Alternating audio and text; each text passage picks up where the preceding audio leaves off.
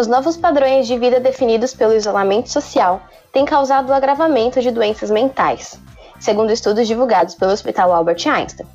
E para falar sobre saúde mental na pandemia, nossa convidada de hoje é a doutora Leslie Belido Rios, que trabalha desde 2007 como psicóloga clínica social e hospitalar. Bom dia, Leslie. Olá, bom dia. Obrigada pelo convite. Eu que agradeço. Vamos começar? Vamos, sim.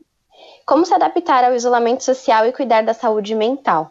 Bom, primeiramente é extremamente importante a pessoa poder se alimentar bem, né? Descansar, evitar as drogas como um escape do estresse. É, no início da pandemia teve um grande aumento de consumo de drogas, como álcool, drogas mesmo, ilícitas, né, assim, e tirar um tempinho para si, né, fazer coisas que a pessoa tem tanto tempo que ela não gostaria de fazer dentro da casa dela e ela não faz, arrumar alguma gaveta, é, colocar as fotos, organizar as fotos, ter o autocuidado, né? Olhar para dentro de si. Acho que é um momento para gente, para cada um de nós olhar para dentro de si, né? É, não ficar vendo tantas notícias, filtrar onde você vai buscar essas informações. Tem muitas notícias hoje em dia é, dispersas mesmo, é, errôneas, né? E, a, e acaba causando um grande sofrimento para as pessoas hoje em dia.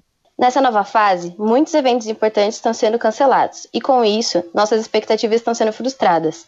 Como podemos lidar com essas frustrações? Bom, a gente vai ter que buscar ter resiliência nesse momento, né? E a gente pode buscar fazer promover encontros, mesmo que virtuais, né? Buscar outras formas de estar perto, mesmo distante, né? Então tem você pode fazer um telefonema para um amigo que faz tanto tempo que você não conversa, mandar uma mensagem. A gente pode estar hoje, pela tecnologia, estar mais próximo das pessoas, né? Porque a gente não precisa nem se locomover, a gente não pode estar, é, ter um grande bate-papo com um amigo que está do outro lado do mundo, né? Em outro país, num, num clique. Então a gente pode estar perto, mesmo distante. A depressão pode ser agravada com a falta de contato social? Pode.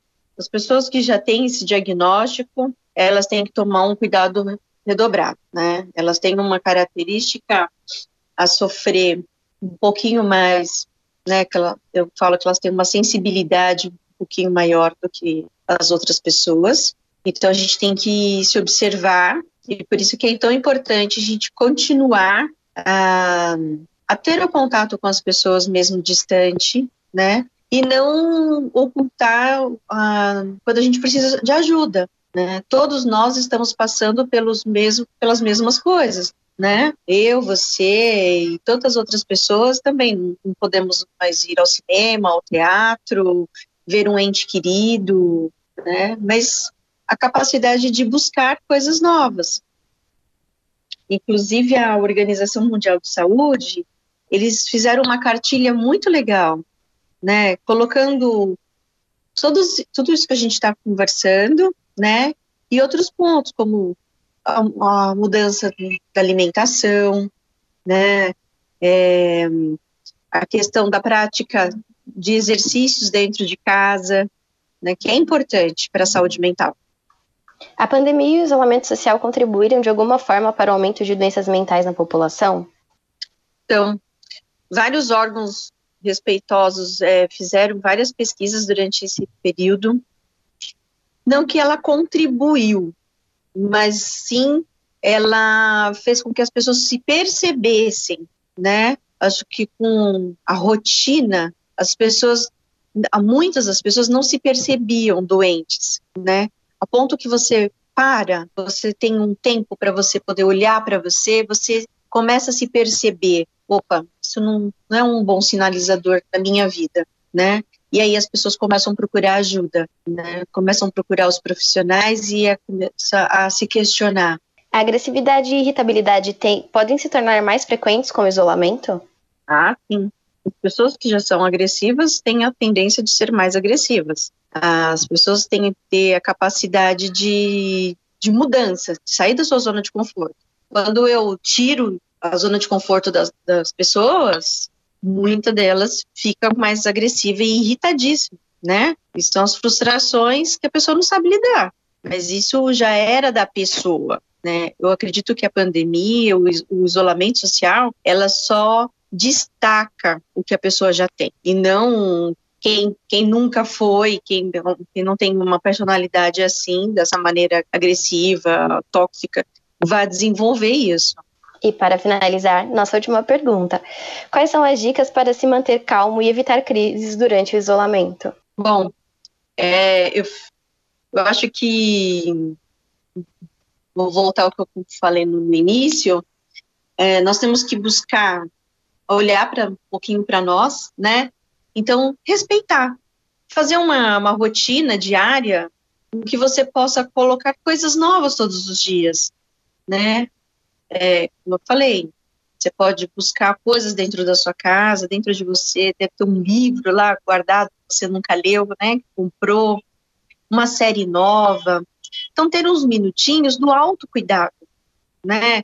Tem gente que gosta de cozinhar, tem gente que gosta de fazer um artesanato, pessoas gostam de assistir séries, ler um bom livro, de se cuidar mesmo, né? Pintar o cabelo, fazer uma maquiagem, olhar para si, né?